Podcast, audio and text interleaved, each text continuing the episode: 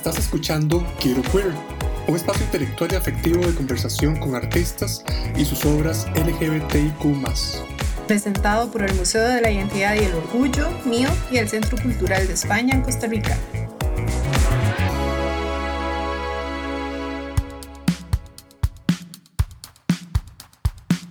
Hoy nos encontramos con una invitada que se llama Emma Segura. Ella es una artista visual transfeminista costarricense y ha trabajado el tema de las disidencias a partir de la palabra, la ilustración, el performance y textiles. ¿Cómo estás, Emma? Bienvenida. Muchas gracias por acompañarnos. Hola, Tatiana. Buenos días. Muchas gracias por la invitación. Este, muchas gracias al Museo de la Identidad y el Orgullo y al Centro Cultural de España por, por la invitación. Un honor tenerte acá. Este, contanos un poquito más específicamente de qué manera se relaciona tu obra con algún aspecto de esta amplia temática que es el tema LGBTIQ. Este, bueno, yo creo que para hablar de eso, para mí es importante un poco como contextualizar sobre mí, un poco como situarme. Creo que si tuviese que identificarme de alguna manera, preferiría no hacerlo, sin embargo, creo que es un ejercicio político muy importante y necesario nombrarse. Y en ese sentido diría que soy una disidenta del sistema sexo-género binario y me nombro como mujer trans, como una otra feminidad travesti, travesti en el sentido de reivindicar una palabra que ha sido utilizada como un insulto y utilizarla como un como una forma de nombrarse desde la agencia, desde la propia autopercepción.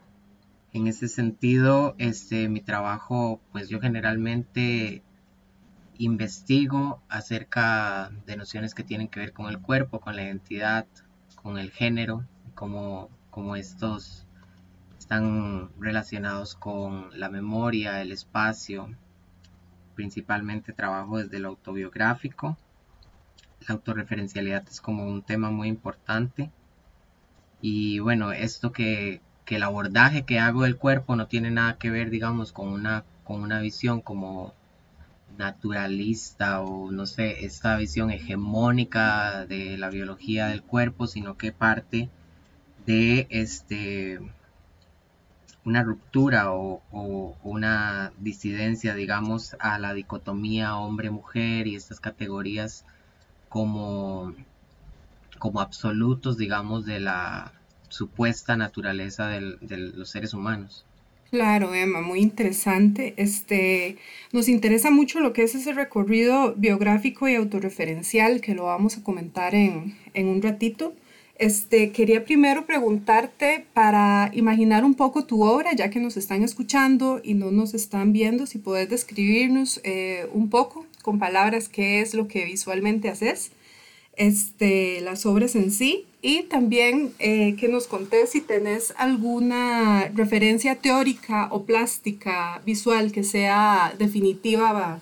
en lo que es tu obra y lo que ha sido tu carrera.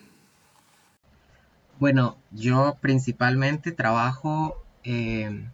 con las materialidades textiles y he integrado, digamos, la palabra, el performance, digamos, desde el lenguaje que he aprendido de los textiles. A mí los textiles me interesan desde su carga simbólica, política y, desde toda la memoria histórica que,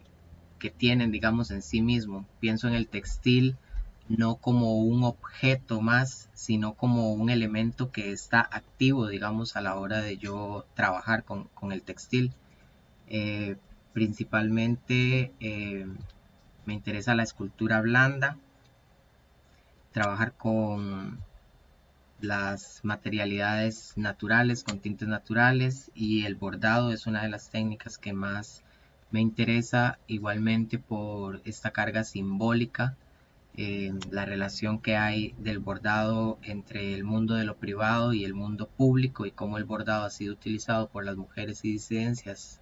a lo largo de la historia como, como una forma de resistencia en sí misma. ¿Podrías contarnos un poquito más de, de esto de el bordado y el textil como forma de, de resistencia, porfa? ahí, ahí sería importante mencionar como un poco cómo yo, digamos, me empecé a interesar por los textiles y yo cuando estaba en la adolescencia, este, tenía como muy claro, digamos, entre tanta incertidumbre que puede existir a esa edad, tenía muy claro que no me interesaba o que yo no quería, digamos, eh, habitar nunca un espacio en el que tuviese que poner de segundo lugar, digamos, mi identidad y quién yo soy. Y pues en ese momento pensaba como en un espacio, no sé, algo tan tan normal, digamos, como, como lo es encontrar un trabajo y trabajar en una oficina y pensando la oficina como una institución que, que es en sí misma un, un, espacio de disciplinamiento del cuerpo, digamos. Entonces yo empecé a asistir a talleres de corte y confección y ahí empecé a aprender acerca de los textiles desde la disciplina, digamos, que tiene que ver con la indumentaria. Pero allí, más que la cuestión técnica, yo comencé a entender el textil desde un sentido como más de generar vínculos, de generar como comunidad, porque las personas que estábamos allí éramos principalmente mujeres, la mayoría eran más adultas que yo,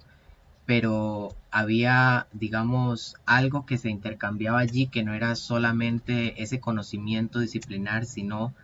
realmente estábamos compartiendo, digamos, la vida, las experiencias, lo que nos pasaba, lo que sentíamos, lo que nos daba miedo, lo que nos emocionaba. Entonces desde allí yo empecé, digamos, a, pensar el textil como algo que no tenía únicamente relación con una cuestión decorativa o, funcional, pensando desde perspectivas del diseño, sino desde, desde la posibilidad de, generar este, estos vínculos, de poder este, hablar, digamos, de lo que nos pasaba y expresarnos a través de los textiles. Por supuesto que ha sido algo que yo he ido aprendiendo, digamos, con los años y que todas estas experiencias, digamos, me han ido como dando estos insumos eh, para entender el textil desde allí. Claro, muy importante este tema de cómo relacionas lo, en lo matérico todo lo que son vínculos y resistencia, ¿verdad? Como los medios visuales incluso no son, no son neutrales en sí, sino que está logrando contextualizarlos dentro de una forma de, de lucha y resistencia. Eso es bastante importante de subrayar. Este, ¿Vos cómo podrías describir con palabras, eh, por ejemplo, qué, qué, es una de tus esculturas blandas, ¿verdad? Porque tal vez la gente que nos escucha se está preguntando como qué, qué tipo de técnica o cómo manejará eso, ¿verdad? Entonces, como para dar un contexto visual y más adelante eh, pues nos dará las redes sociales y lugares donde ya sí podamos apreciar la, la, obra. La escultura blanda es un objeto tridimensional que está trabajado a partir de materiales del ámbito de los textiles, como lo es la tela y tipos de rellenos, digamos, que hacen que estas esculturas sean moldeables de alguna manera, que son suaves en sí mismas, es decir, se pueden intervenir con técnicas textiles como el bordado, la pintura, el tejido. Y bueno, yo entiendo la escultura blanda como una extensión de mi cuerpo. Es decir, a mí me interesa, como decía anteriormente, trabajar desde el autobiográfico y la autorreferencialidad porque yo creo que es importante que las personas trans tengamos una voz y hablemos en primera persona, porque históricamente pues nos han relegado, digamos, la voz a, a una invisibilización y a lo que tenga, digamos, el mundo cis, el mundo heteronormativo, la heterosexualidad, que decir de nosotras. Entonces, ahí yo hago como esa relación, digamos, de la escultura blanda como una extensión de mi cuerpo donde yo me estoy como permitiendo poner allí en el espacio público algunas cosas que quiero que quiero y que me interesa poner a discutir, digamos, y que no es precisamente mi cuerpo en sí mismo que está allí, sino que es como esta extensión. Emma, quisiera que eh, nos contaras un poco y también, si, si lo consideras pertinente, ahondar en en esos aspectos autobiográficos y autorreferenciales eh, que te han movido personalmente para producir tu obra en relación con la temática LGBTIQ. Yo creo que para eso tendría que hacer una, un recorrido, digamos, un poco de mi vida desde la infancia. Este, lo primero yo creo que tiene que ver con cómo yo desde pequeña, digamos, me autopercibía de, de, una, de una manera y el resto de personas no me leía desde allí. Y entonces yo desde ese momento, más que pensar que había algún error conmigo, yo lo que pensaba es que las personas estaban como cometiendo algún tipo de error y en algún momento se iban a dar cuenta y, y listo, como que eso se iba a, a corregir. Por supuesto que con el paso del tiempo y las formas de disciplinamiento que tiene la sociedad, eh, empezando por la familia, que es uno de los espacios que puede ser este, más violento hacia las personas trans, pues yo me di cuenta de que, de que lo que yo estaba pensando, digamos, no era como tan fácil de resolver. Creo que también algo importante en, en ese momento de la infancia tiene que ver con cómo yo no encontraba referentes este, de personas con, que, con quienes identificarme, porque pues en la televisión no había nadie con quien me pudiera identificar, ni, ni en la escuela, que creo que también los espacios educativos son espacios de disciplinamiento heteronormativo en el sentido de que todos los contenidos están dirigidos hacia, hacia la heterosexualidad, digamos, nunca se nombra este, ninguna disidencia ni persona de la comunidad LGBTIQ. Este, y entonces yo empecé a,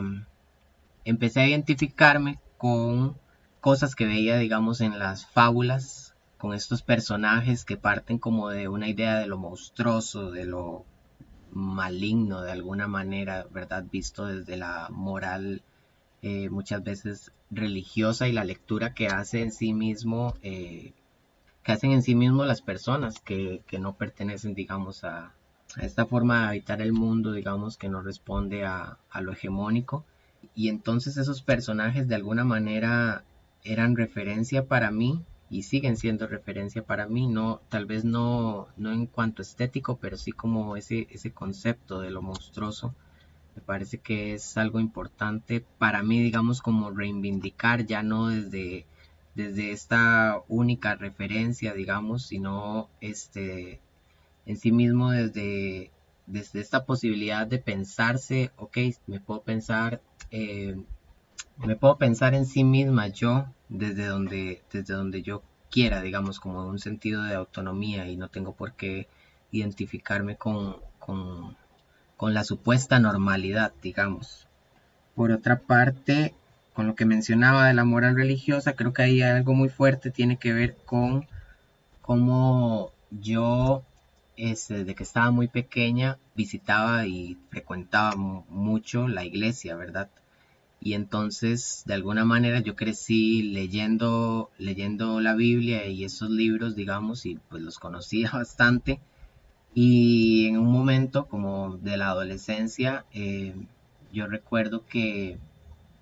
que yo cuestioné a mi familia y a las personas, digamos,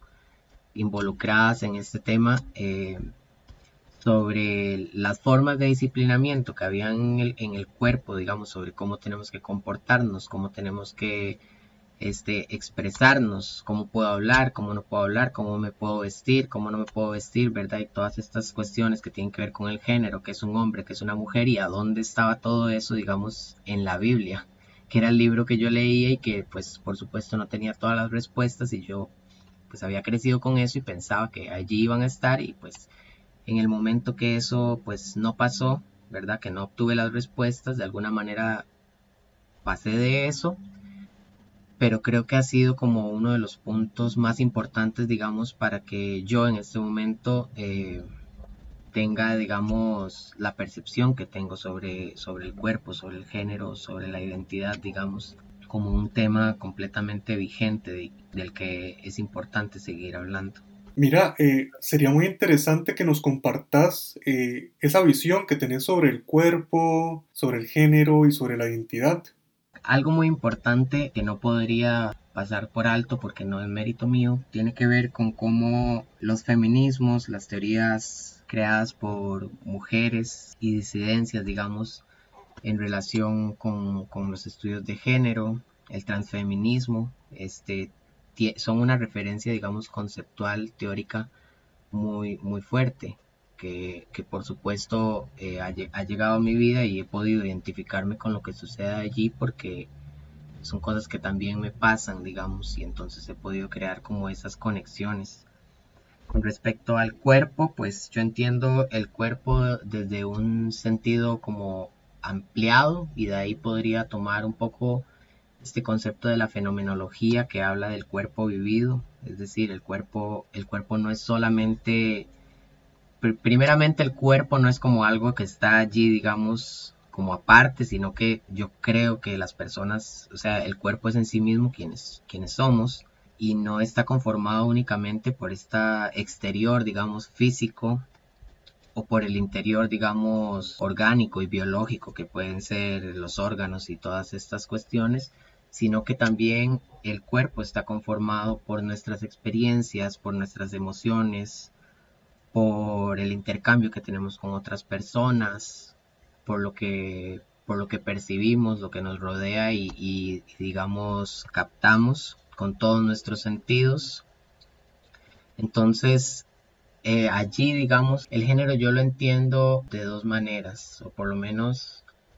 hay una parte, digamos, de mí que entiende el género, desde los estudios, digamos, de género, desde los estudios feministas, que hacen todo un análisis sobre cómo funciona el género como una forma de disciplinamiento en la sociedad y cómo estas jerarquías que se crean, roles, estereotipos y demás.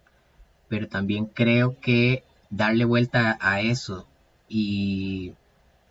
pensar el género como desde la identidad tiene que ver con una forma de subvertir el modo de vivir, digamos, que propone el sistema heteronormativo. Tiene que ver con agenciarse, tiene que ver con decidir sobre el cuerpo, sobre la vida en sí misma, sobre cómo quiero ser, cómo me quiero ver, cómo me quiero comportar. Y más que cómo quiero, cómo soy en sí mismo, cómo estoy siendo, ¿verdad? En toda la cuestión autorreferencial que utilizas en tu, en tu obra, eh, tienen que haber afectos enlazados, ¿verdad? Claramente hay emociones que han surgido alrededor de tu relación con, con, la familia, con la iglesia y toda la historia que nos has contado. ¿Eso te hace hoy producir desde dónde? ¿Desde, desde qué lugar emocional, desde qué afectos se te mueven para hacer tu obra? Creo que allí tendría que volver a mencionar el tema de que las personas trans tengamos que hablar en primera persona yo creo que ese es uno de los aspectos más importantes para mí y en ese sentido sería como una especie de furia y ternura política, digamos, que viene desde mi propia experiencia trans, que pues por supuesto que todas estas, digamos, situaciones que, que forman parte de mi historia generan en, mí una serie de emociones que se podrían percibir como negativas afectan al cuerpo, pero también una serie de emociones que se podrían entender como negativas, pero también hay, digamos, allí como una potencia que se convierte en esto que, que decía furia y ternura y es esta, esta intención por poner, digamos, estos temas sobre la mesa, digamos, y, y, enunciarme, tener una voz y no quedarme, digamos, en este lugar de víctima, digamos, víctima de un, de un sistema que ha sido históricamente violento con, con las personas trans, pero entonces allí hay una cuestión que tiene que ver con la resistencia y entonces cómo yo utilizo los textiles como una forma de resistencia ante los parámetros heteronormativos. Y esto se relaciona también con la idea de individualidad y colectividad. Yo hablo de mis propias historias y uso la autorreferencialidad porque yo creo que es en sí mismo una herramienta o una forma de poder crear un, relato colectivo en la medida de que las personas que se nos ha negado la memoria podamos ir construyendo memoria desde nuestras propias historias, desde lo que nos afecta, desde lo que nos atraviesa y no desde lo que alguien más tenga que decir de nosotras, yo creo que es posible que se construya un relato colectivo que venga desde ese sentido de autonomía y de agencia y no pues desde la historia trágica que siempre se quiere contar. Muchísimas gracias Emma porque nos has compartido datos muy interesantes sobre tu obra y también sobre vos misma, que es un tema que nos interesa mucho en este momento, ¿verdad? Saber desde dónde es que están haciendo toda esta obra valiosa. Ustedes como artistas disidentes en temas de género, diversidad sexual y pues te agradecemos la confianza que has depositado en, en nosotros y en este proyecto. Por último, queríamos preguntarte si nos brindas tu sitio web, redes sociales, etcétera, donde la gente ya pueda buscar tu obra o parte de ella y ya hacerse una idea visual de lo que hemos estado hablando. Antes de despedirme, quiero agradecerles por el espacio, a Keller y Tatiana, este, creo que ha sido un espacio en el que me he sentido segura para poder compartir estas cosas y creo que es importante que hayan espacios donde las personas disidentes del sistema sexo-género podamos tener una voz o más que tenerla porque ya la tenemos, que se nos dé el espacio para hacer estas cosas. Y con respecto a mis redes sociales, tengo dos cuentas de Instagram, una se llama Espacio Disidente y la otra que es la que más utilizo es Disidenta Disidente y pues allí pueden escribirme y consultarme más acerca de mi trabajo. Muy bien Emma, muchísimas gracias y esperamos poder colaborar con vos en otros proyectos más adelante.